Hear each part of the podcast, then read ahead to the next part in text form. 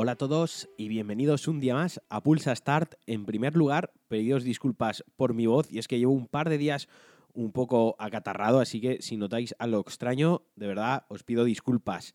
Y bueno, como ya os adelanté en el último programa, en el último episodio de Pulsa Start, hoy iba a hablar de Star Wars Jedi Fallen Order y le iba a meter bastante caña. Pero bueno, para ponernos en contexto, Star Wars Jedi Fallen Order es un juego que ya se anunció de una manera extraña, se anunció durante una conferencia de Microsoft y se hizo, como digo, una manera poco usual porque estaba el, director de Respawn, que son los encargados de este juego, sentado entre el público y le pusieron un micrófono en la cara y dijo, anunciamos que estamos con un juego de Star Wars. La verdad que en un principio, pues oye, emocionó a todo el mundo porque Respawn es un estudio muy muy bueno y además cuando se dijo que era una historia single player, un, juego para un solo jugador, con una historia de inicio a fin, sin cajas por abrir, sin multiplayer, sin que pareciese un negocio más que un videojuego, la verdad que todos los fans de Star Wars nos alegramos muchísimo. Fue un poco como pensar, por fin, el juego de Star Wars que llevamos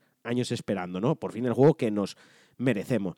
Y ese juego, pues finalmente ha llegado. Yo ya os adelanto, ahora me explicaré que a mí me ha decepcionado. Quizás sea mi decepción de 2019. Voy a estructurarlo un poquito. Voy a empezar hablando del argumento, ¿de acuerdo? El argumento es totalmente me, y aunque forma parte del canon oficial, está relacionado directamente con las películas. De hecho, alguno de los personajes de las películas eh, aparece en el juego a modo de cameo, a modo de personaje secundario, y siempre mola ampliar el universo Star Wars, siempre mola ampliar el lore. El argumento es totalmente plano, predecible y no cuenta ni aporta demasiado.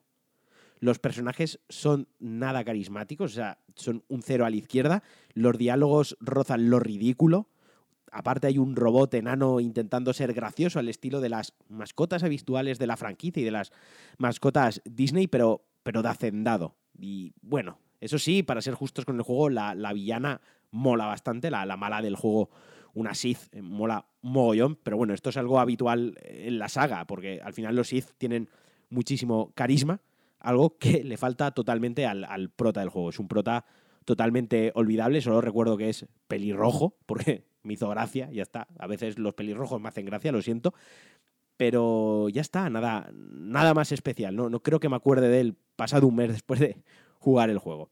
En cuanto al gameplay, el juego es como un, mix, un mashup de, de, una amalgama que funciona bien, una amalgama, una mezcla de, de juegos de otros juegos, ¿no? Básicamente los tres pilares de su jugabilidad son Uncharted, Metroid y Dark Souls. ¿De acuerdo? En cuanto a Uncharted, coge todas las mecánicas de desplazamiento y todo el plataformeo. Paredes a las que agarrarse, paredes por las que correr, lianas, plataformas en las que cuando salta se caen en el momento exacto y toboganes.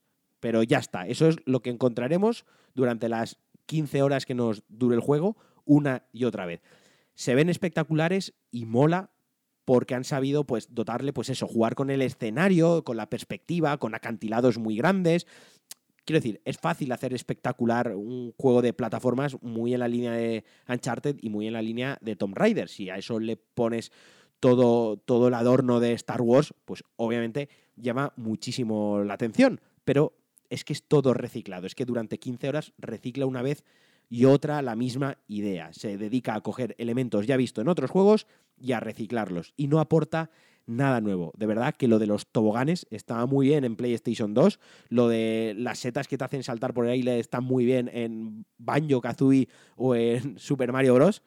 Pero no en Star Wars. Quiero decir, no aporta absolutamente nada. El diseño de niveles quizás es uno de sus puntos fuertes, quizás es algo que me ha gustado bastante.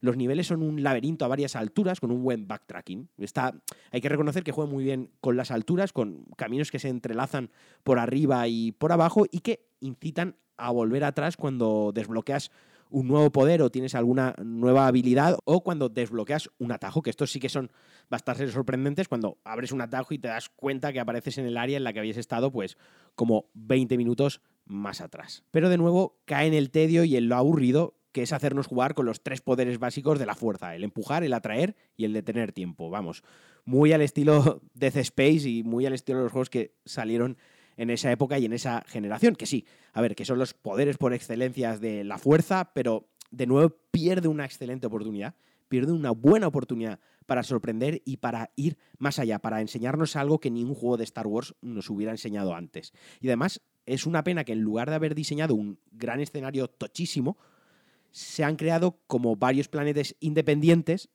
que es algo que hace que a veces volver a otro planeta sea un poco coñazo, que cuando estás en un planeta y te dan cierto poder digas, hostia, en el planeta o dos planetas atrás en el que estuve, con esto puedo abrir esta puerta, ahora voy a volver a... Es, es un rollo, porque además cada vez que cambias de planeta es un poco rollo más Effect, te tienes que subir a la nave, te vas a la consola central de la nave, eliges el planeta, pues tiene ahí un tiempo de tres minutos entre que carga el nuevo planeta, además no hay viaje rápido entre las hogueras, porque ahora hablaré de sus referencias o sus inspiraciones a Dark Souls, tampoco hay viaje rápido a esta nave. Es como que sí, que el backtracking mola y te sorprende con los atajos que os comento, pero que muchas veces mm, volver atrás, volver a otro planeta es un coñazo y es un auténtico error no haberse centrado en hacer un escenario tochísimo, un planeta muy grande, con bases enemigas, con eh, zonas, tumbas por explorar, no sé. Creo que ha sido una oportunidad desperdiciada y es una pena que, lo hayan enfocado como planetas independientes. Bueno, y como ya sabéis, como ya os comenté, esta semana tenemos patrocinador en Pulsa Start. Me vais a dejar que os hable de él un momentito. Ya sabéis, es pccomponentes.com. Tiene ofertas de hasta el 70% en más de 2.000 productos. Y hoy miércoles es el día de la informática. Tienen descuentos especiales en componentes para PC, en ordenadores ya montados, monitores, teclados, etcétera. Así que es una oportunidad de puta madre para pillarse pues algo de RAM, un disco duro, este tipo de cosas que siempre viene bien. Ya sabéis, pccomponentes.com hasta el día 25 Black Friday. Bueno, y ahora voy a seguir aquí lapidando el Star Wars Jedi Fallen Order. Y es que ahora toca hablar del combate, y que para mí ha sido uno de sus puntos más flojos y débiles. A ver, la inspiración y sobre todo la comparación es totalmente necesaria. Se inspira en Dark Souls y en Sekiro. Para empezar, cuando un enemigo nos mata, debemos volver a vengarnos de él para recuperar la experiencia perdida. También cuenta con un sistema, como os he dicho, de hogueras, que no se llaman hogueras en el juego, en las que descansas, subes de nivel, eh, recuperas la vida y a la vez, cuando lo haces, reaparecen todos los enemigos. También hay enemigos escondidos puestos ahí adrede para putearnos, pero las inspiraciones eh, con la saga de Front Software son algo más profundas, haciendo uso de una barra de postura para el combate al estilo de la que teníamos en Sekiro, y que aunque a priori la idea mola mogollón para tratar de favorecer combates más pausados, más peliculeros, la verdad es que no acaba de funcionar, y todo por culpa de un mal diseño, otra vez por culpa de los timings a la hora de hacer parry, y es que funcionan fatal y están totalmente mal calculados, haciendo que la mayoría de las veces te quedes vendidísimo, sobre todo con un grupo de enemigos. Es muy tedioso, es muy frustrante luchar contra más de dos, tres enemigos a la vez, y es una situación que se repite bastante en el juego. Además, otra cosa bastante frustrante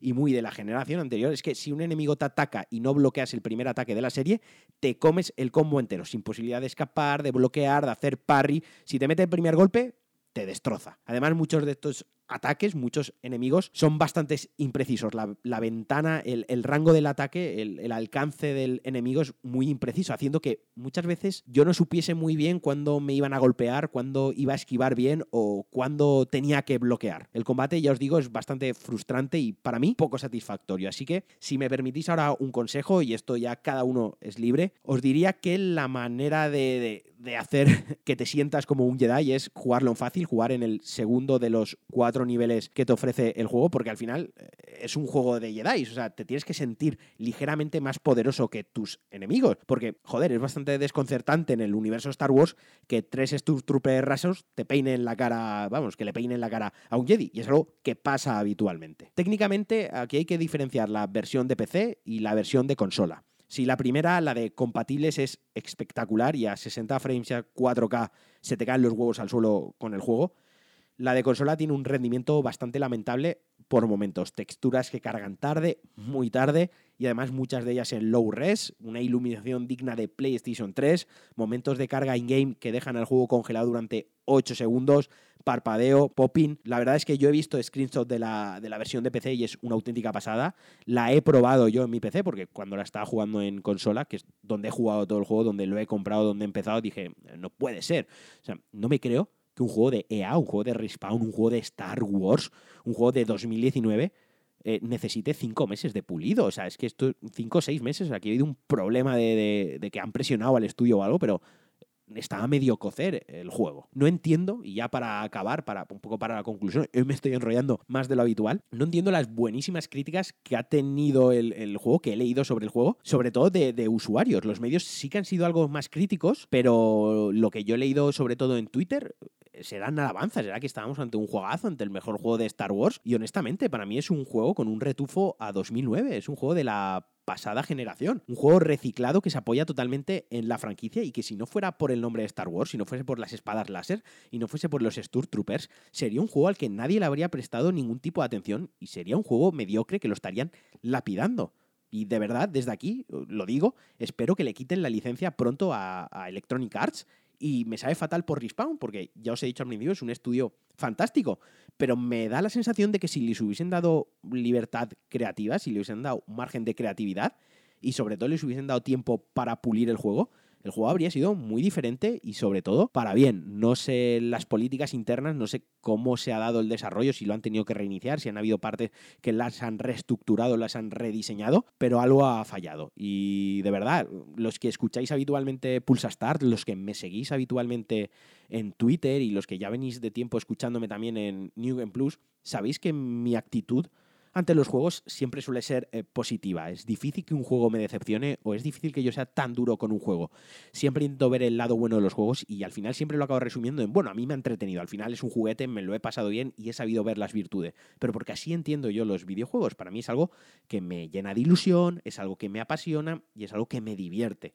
Pero no por ello soy menos crítico y lo siento. Cuando me encuentro con un juego así, tengo que decirlo. De verdad, yo no recomendaría o yo no, no, no, le diría a nadie que comprase este juego a 70 euros. Le diría que se esperase que estuviese a 20 euros en CEX o alguna oferta de Steam, alguna oferta de Ori, porque sí que es mejor jugarlo en PC, de verdad.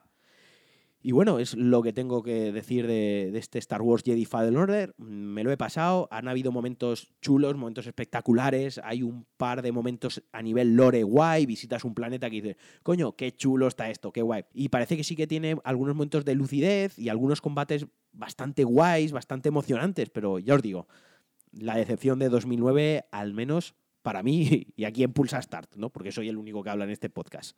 Hola, perdonad esta interrupción y es que estoy editando el podcast y me he dado cuenta que he dicho que la decepción de 2009, no, en 2009 la decepción fue otra o probablemente fueron otras y desde entonces he tenido muchas, pero la de 2019 en cuanto a videojuegos es Star Wars Jedi Fallen Order. Disculpad por el error, disculpad por el retraso, quería decir 2019, os quiero. Y bueno, va, no os doy más la chapa, hasta aquí el Pulsa Start de hoy. Agradeceros eh, que os hayáis quedado hasta el final, agradeceros como siempre que me escuchéis y agradecer una vez más a PC Componentes que patrocina el podcast esta semana. Os mando un abrazo muy muy fuerte, nos escuchamos el viernes y adiós.